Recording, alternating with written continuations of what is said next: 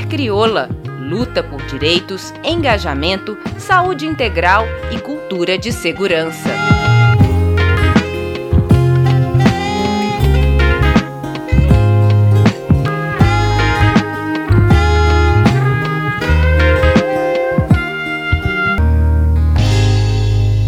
Saúde mental é um estado de bem-estar no qual o indivíduo realiza suas próprias habilidades, pode lidar com as tensões normais da vida, pode trabalhar de forma produtiva e é capaz de fazer contribuições à sua comunidade, de acordo com a definição da Organização Mundial da Saúde. Pesquisar sobre o tema nos leva a reflexões importantes sobre a nossa sociedade, como aponta a psicanalista Vânia Cidade. Eu sou, fiz a formação de a graduação em psicologia e depois fui fazer uma pós-graduação e em seguida eu decidi que queria fazer uma formação psicanalítica. Escolhi a Sociedade Brasileira de Psicanálise do Rio de Janeiro, que foi onde eu fiz o meu processo de formação psicanalítica e, e de onde eu sou membro efetivo agora. Fui presidente desta sociedade e hoje eh, eu sou diretora de Comunidade e Cultura da Federação Brasileira de Psicanálise, que é uma federação que abarca várias sociedades do Brasil, sociedades essas que são ligadas à Federação Latino-Americana de Psicanálise e à Associação Internacional de Psicanálise. E hoje eu trabalho dentro dessa federação como diretora de comunidade e cultura.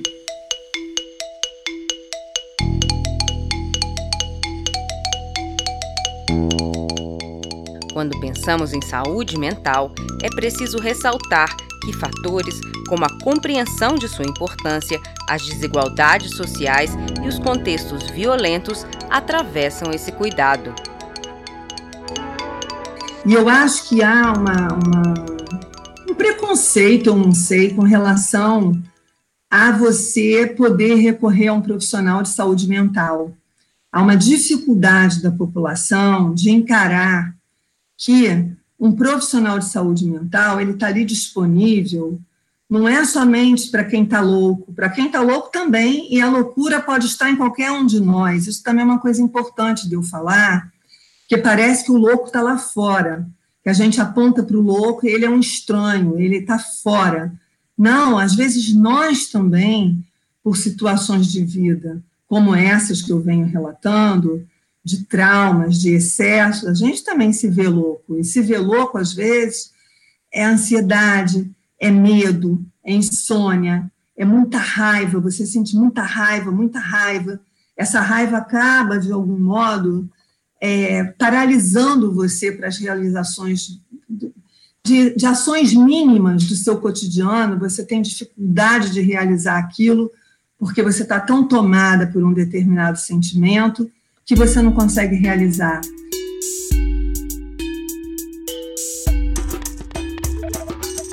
Para Vânia Cidade, o bem-estar físico, mental e social de quem se mobiliza por transformações merece atenção especialmente quando pensamos em mulheres ativistas negras.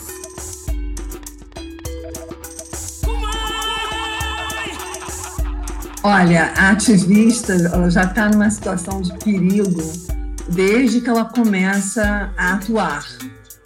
Porque, primeiro, porque quando há necessidade, quando entra um ativista em ação, é porque alguma coisa está fora do lugar é porque algo ali ou está faltando, ou está funcionando de uma forma equivocada, ou o funcionamento está sendo completamente é, precarizado. Quando a ativista entra em ação, e o que nós temos mais visto no momento são os ativistas brigando por uma melhor condição de vida, por um, por um bem viver, né? o que a gente mais vê no momento é isso.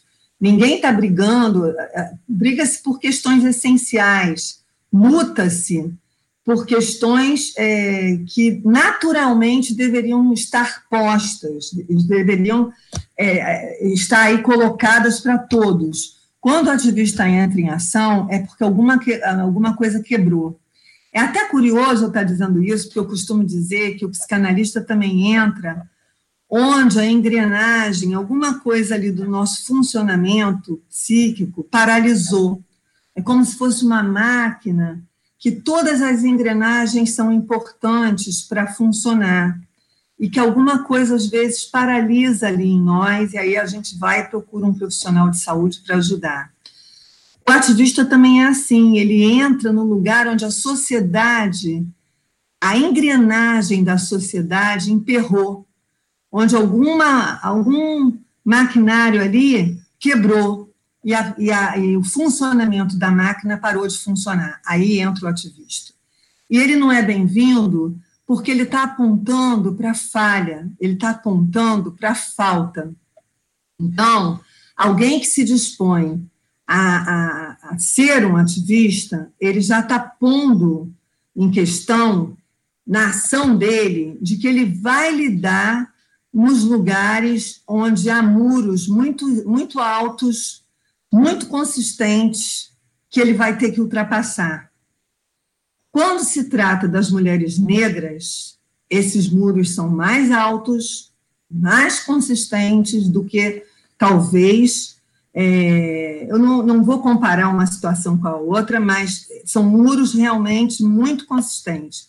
Quando se trata da, da população LGBTQI, a mesma coisa. E se for as duas coisas juntas, aí a gente está lidando realmente com pessoas de um grupo de risco elevadíssimo. Então, essas pessoas, naturalmente, elas já estão expostas e, naturalmente, elas já estão em risco ativistas, seja de que campo for, quando é mulher negra e quando é mulher negra LGBTQI+, a coisa aí explode mesmo.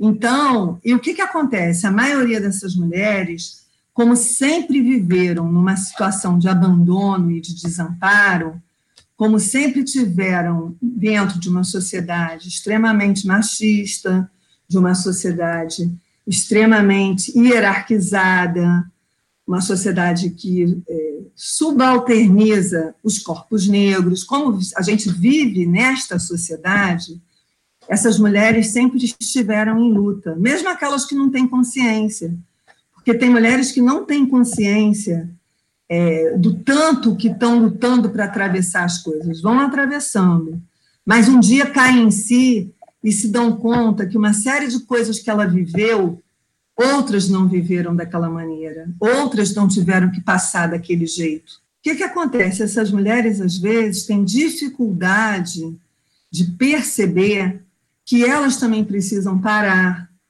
que elas também precisam de cuidado, que da mesma forma que elas cuidam do outro, elas também precisam de carinho, elas também precisam de descanso, elas também precisam se divertir, às vezes é fazendo nada, porque às vezes não se tem condição de fazer nada. No momento atual, a gente não tem condição de fazer muita coisa, mas precisam parar.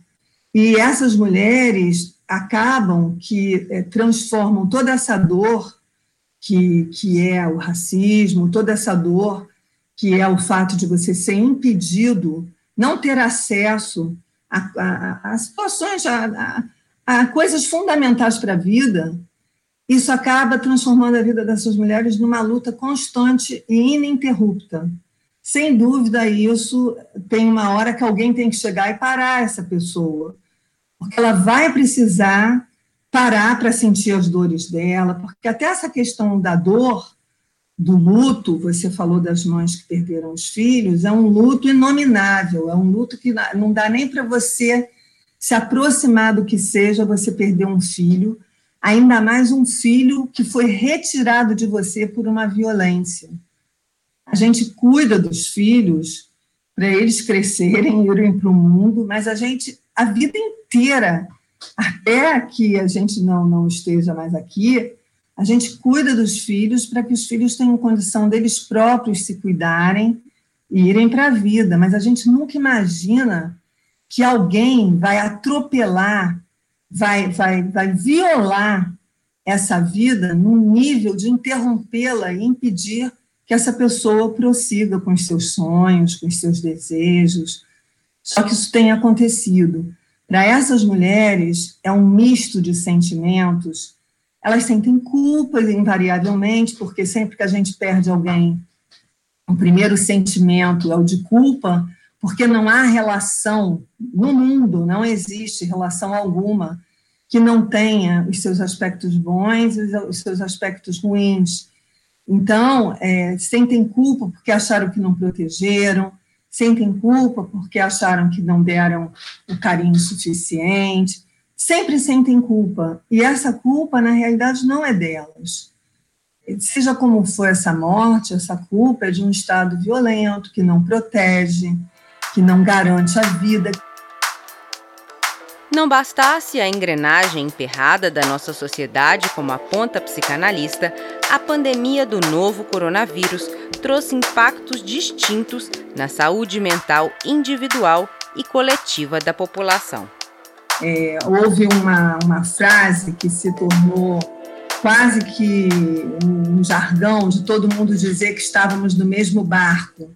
E eu acho que logo a gente viu que não, não se tratava disso que as condições de vida eram muito diferentes e que, portanto, podíamos estar. Alguém cunhou essa expressão de que podíamos estar na mesma tempestade, mas em barcos completamente diferentes.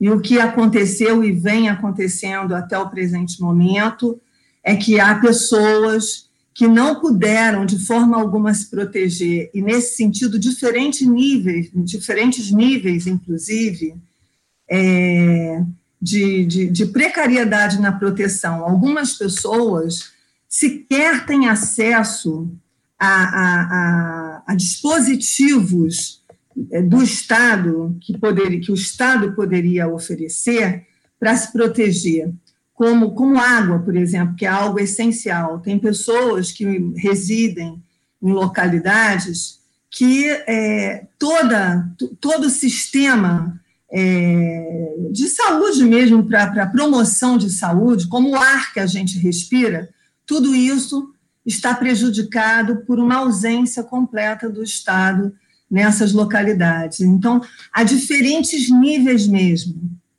Se a gente pensar, é como se fosse uma representação mesmo do que é a nossa sociedade, isso ficou muito escancarado e visto a olhos nus nessa situação, porque a gente vê pessoas que sequer saneamento básico têm, que não têm acesso a sabonete, a água corrente, a álcool em gel, não têm simplesmente acesso a isso. Outras têm acesso, mas não têm acesso a um sistema de saúde de qualidade, porque o que nós temos hoje funcionando, operando, a serviço dessas pessoas que estão nas camadas mais pobres é o Sistema Único de Saúde, o SUS. Mas mesmo o SUS, ao longo dos anos, ele vem sendo abandonado, sucateado. Então, acaba que o que acontece é que muita gente da nossa população acaba ficando, inclusive, sem ter acesso a esse serviço, que esses serviços, ou às vezes, estão precarizados e sem condição de receber o número de pessoas que estão sendo infectadas, exatamente porque elas não têm essa, essa questão prévia, que é o saneamento básico, que é até um esclarecimento para saber do quanto é importante, nesse momento, você cuidar da sua saúde. Além disso, essas pessoas, em geral, são aquelas que estão tendo a obrigatoriedade de ir trabalhar para ganhar o seu próprio sustento, então, elas têm que pegar conduções extremamente cheias, a questão do transporte, tudo que você pensar que, que está relacionado com o Estado, como transporte, como saúde, como educação, tudo isso é extremamente precarizado. Então, essas pessoas é, partem de localidades super distantes da periferia para o centro, que tem que pegar conduções extremamente cheias, que tem que pegar, esperar por isso, às vezes, uma, duas horas por um ônibus, e quando esse ônibus chega, é, um, é uma briga para entrar. Essa é a realidade da nossa população. Por outro lado, tem um grupo de privilegiados, de pessoas privilegiadas, que podem trabalhar de casa, é, que têm a condição de permanecer em casa, de fazer o seu trabalho de casa à distância, o que facilita muito, porque não só facilita no sentido da prevenção, de se proteger, mas de proteger o outro também, porque essa questão da, da pandemia, o que parece que é extremamente difícil das pessoas realizarem internamente, é que você não está somente protegendo você, você está protegendo o outro, você está protegendo uma mãe, uma avó, um irmão, alguém que está ali ao seu lado, próximo de você. Para a população mais pobre, restou somente a máscara. E essa máscara e qualquer é, objeto que essas pessoas tenham recebido para cuidar da sua saúde, em geral, receberam das redes que essas pessoas acabam é, se aliando, se engajando, das redes que no momento tem sido assim fundamental, inclusive para garantir a saúde mental dessas pessoas, porque você mencionou a questão da saúde mental, e eu posso afirmar para você o seguinte: todos nós fomos afetados psiquicamente pela pandemia.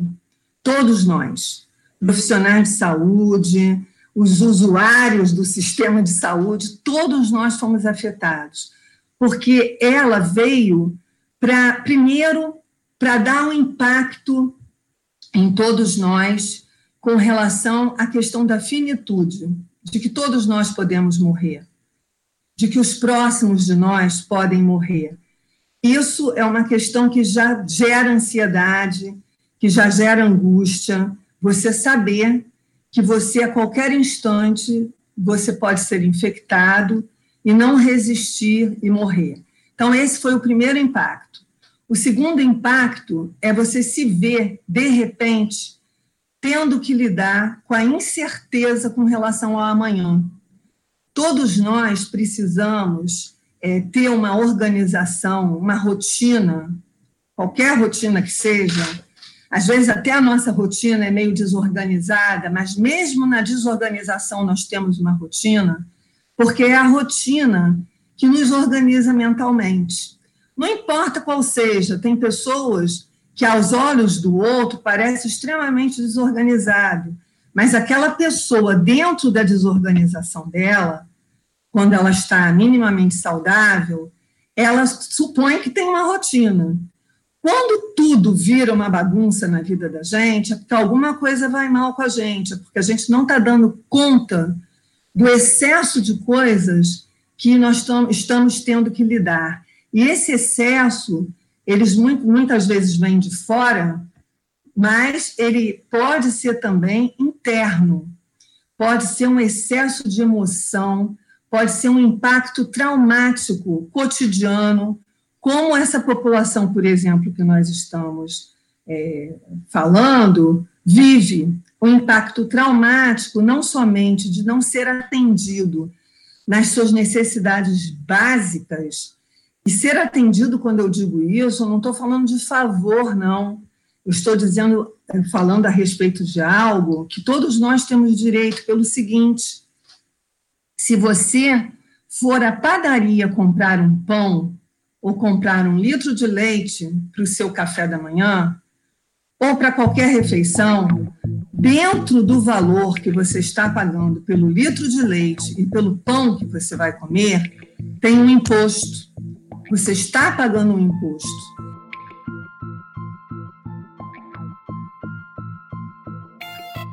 O acesso à educação é ainda um dos maiores desafios no Brasil. Apesar da proporção de pessoas de 25 anos ou mais com o ensino médio completo ter crescido no país, passando de 45% em 2016 para 47,4% em 2018 e 48,8% em 2019, mais da metade dos alunos não concluíram essa etapa educacional, segundo o IBGE. O cenário atual, agravado pela pandemia do novo coronavírus, não é nada animador. Entre os países mais pobres do mundo, 40% deles não oferecem apoios para estudantes em situação de vulnerabilidade. É o que mostra o relatório de monitoramento global de educação de 2020 que foi lançado pela Unesco. E sobre o saneamento básico, ainda que 85,5% da população receba água encanada, a coleta de esgoto só chega a 53%, e do que é coletado, apenas 46% é tratado. Quase 40% dos municípios brasileiros não têm serviço de esgoto por rede de coleta, de acordo com a pesquisa do IBGE que foi publicada em julho de 2020. E falando sobre o investimento em saúde, com a emenda constitucional 95 de 2016, o orçamento da saúde pública diminuiu consideravelmente. Somente em 2019, a perda de investimentos na área representou 20 bilhões de reais, um impacto brutal numa área que deveria crescer e não minguar. Já sobre o transporte público, em 2014, uma pesquisa sobre mobilidade urbana da Fundação Getúlio Vargas apontava para números expressivos de descontentamento com o serviço no Brasil, 73% dos passageiros estavam insatisfeitos ou muito insatisfeitos com o transporte público nas regiões metropolitanas brasileiras. Não bastassem ônibus, metrôs e trens lotados, os números insuficientes na frota para atender demandas, especialmente na periferia, os dados do IBGE mostraram que no período de 2018 e 2019, 18% das despesas vão para o transporte público e para a alimentação, ou seja, um impacto bastante expressivo no orçamento de trabalhadores e de suas famílias. Então, quando a gente fala desse retorno de ter saúde, de ter educação, de ter saneamento básico, de ter acesso, de ter acesso aos bens para nossa sobrevivência, nós não estamos falando de favor, a gente está falando de algo pelo qual a gente paga em cada coisa que a gente consome. Se trata da gente querer ser tratado com dignidade. E a maioria da população não é tratada com dignidade. Tanto é assim que, até para se receber o auxílio que foi é, definido pelo governo, a maneira que eles construíram para que a pessoa tivesse acesso, tudo hoje é feito através de computador, tudo hoje é feito, às vezes tem que ir a banco. As pessoas nem sempre têm a condição de ter acesso pelas vias que eles promovem, e parece até que é para dificultar. Essa população a qual eu estou me referindo, é, você deve saber, mas eu gostaria de sinalizar, ela é, na sua maioria, negra. Tanto é que as pessoas negras, sabidamente, são as que estão morrendo mais nesta pandemia. E eu estava dizendo para você que todos nós fomos afetados psiquicamente pela pandemia, porque a nossa realidade mudou completamente. Seja para quem está saindo para trabalhar, seja para quem está em casa, mudou, porque a gente teve que se confrontar com uma série de questões que antes a gente, de algum modo, não queria ver, não enxergava, não todo mundo, mas uma, uma, uma, uma parte significativa da população não para para pensar que é, a gente pode ficar, de repente, sem condição de decidir sobre o nosso amanhã. Além das mortes pela pandemia, a gente tem as mortes violentas, os assassinatos, a gente tem feminicídio, porque isso aumentou com a pandemia. Então, a questão da saúde mental, ela está num momento também limite, tanto é a procura por ajuda psicológica está enorme. O que, que a psicanálise tem tentado fazer, mas que eu acho que é pouco ainda. Dentro da pandemia, houve uma mobilização de todas as sociedades de psicanálise, se não todas, 90% das sociedades de psicanálise abriram uma escuta para essas pessoas, profissionais de saúde e não profissionais de saúde, para qualquer pessoa, é uma escuta sem qualquer é, ônus, sem qualquer custo. Essa foi a ação primeira. A gente chamou até de. A gente fez um, um movimento dentro da Federação Brasileira de Psicanálise chamado Psicanálise Solidária. O que, que acontece? No Brasil, dentro do serviço público, é, eu acho que ainda é muito pouca a presença de profissionais de saúde mental dentro do serviço. Até há todo um, um, movimento e uma política que também funciona, dos CAPS, que eles atendem multidisciplinarmente, a palavra é difícil, de, eles atendem desse modo a população. Então, tem a assistente social, tem o psiquiatra, tem o psicanalista, tem o enfermeiro. Só que mesmo esses centros, eles vêm sendo sucateados. Então, o que acontece é que não, não são todas as localidades que dispõem desses centros. Também existe o serviço de psiquiatria dentro dos hospitais, mas, às vezes, a pessoa precisa de uma escuta, de, uma, de um terapeuta ali disponível, que a escute e que ajude aquela pessoa a dar significado para as coisas que estão vindo de, no, como uma avalanche. A gente está vivendo uma tsunami mental, porque a gente desenvolve ao longo da vida, qualquer sujeito vai desenvolvendo uma continência para conter os pensamentos, para conter os sentimentos, para conter é, é, os impactos da vida. Só que os impactos têm sido de tal ordem que não há psiquismo que dê conta disso. Então a gente acaba explodindo a nossa capacidade, então a gente perde o sono, a gente fica mais angustiado, tem gente que está com medo de ir à rua, começa a ter certas fobias, tem gente que entra numa ansiedade de ficar achando que vai morrer, qualquer coisa vai morrer, então desenvolve todo um sistema é, defensivo para se proteger disso. Então, a situação é uma situação extrema, eu diria que nós estamos no limite, e, e que eu acho que o que a gente tem, que a gente pode contar hoje, é, dentro dessas localidades sobre as quais eu estou falando para você, eu acho que são mesmo as redes de apoio, né? Crioula, por exemplo, é uma instituição que tão logo iniciou a pandemia, ou quando é, toda a situação é, da sociedade, de impacto para a sociedade, Crioula é uma instituição que está atenta a isso e que tem dispositivos para atender essas pessoas. Então, tem grupos de trabalho dentro de Crioula, tem grupos de escuta, tem grupos que vão tentar sustentar minimamente. É, sustentar, quando eu digo, não é no sentido de paternalista, não. É no sentido de ser uma rede mesmo, de troca, porque crioula também ganha com isso.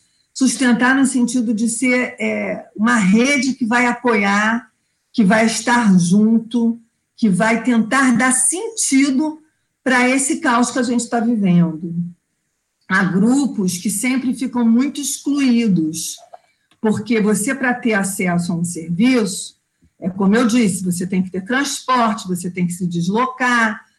Hoje, a pandemia nos trouxe uma coisa: nós estamos podendo nos comunicar via rede da internet, virtualmente, online.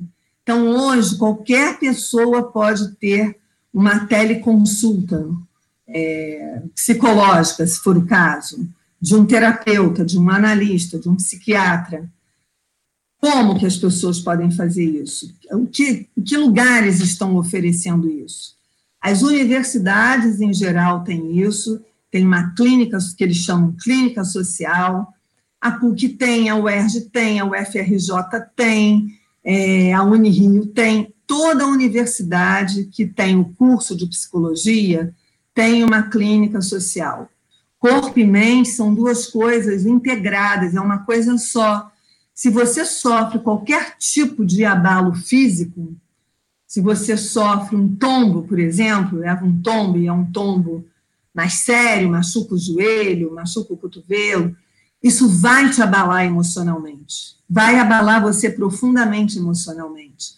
Se você está com uma diabetes, se você está com uma pressão alta, hipertensão, você fica abalado emocionalmente, porque isso muda todo o conjunto de hábitos que você tem, pelo menos deveria mudar.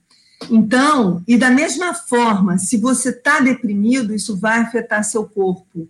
Não existe pensar num corpo sem a mente, nem na mente sem o corpo. Essas coisas são integradas. E eu acho que tem que estar tá incluído, é, no, na, incluído nas pautas é, dos ativistas essa questão da saúde mental. Está nas nossas pautas também. A gente tem, tem trabalhado e tem brigado por isso. Mas é, é insuficiente. Eu acho que todo mundo tem que, que sempre frisar da importância de ter é, esse espaço onde você possa tentar reorganizar. É, quando eu falo reorganizar, não é por ordem, não. É porque, às vezes, alguma coisa dentro de nós está tão fora de lugar, ou está tão, é, tá tão doído, está tão estraçalhado, que a gente fica realmente impedido, sem condição mesmo de pensar. Quando eu falo da não condição de pensar, é de você entrar num estado que você já não consegue muito responder por aquilo que você está fazendo.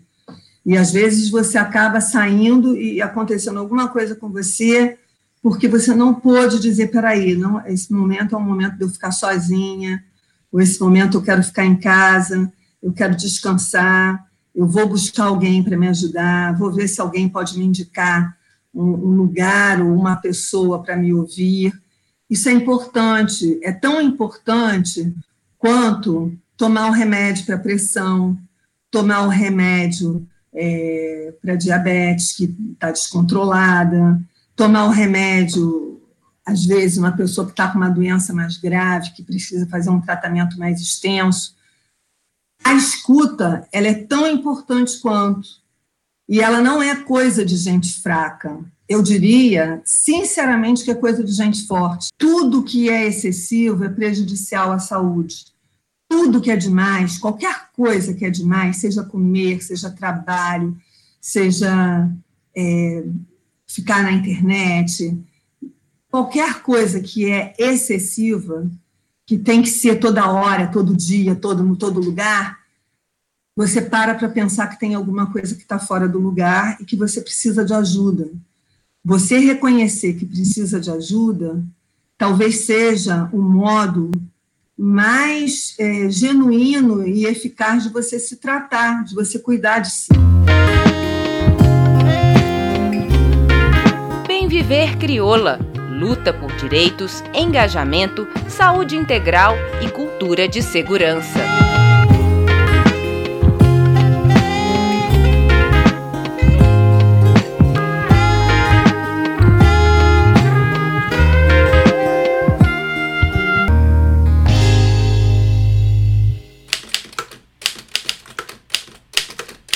Este podcast é uma produção da Casa dos Três Gatos.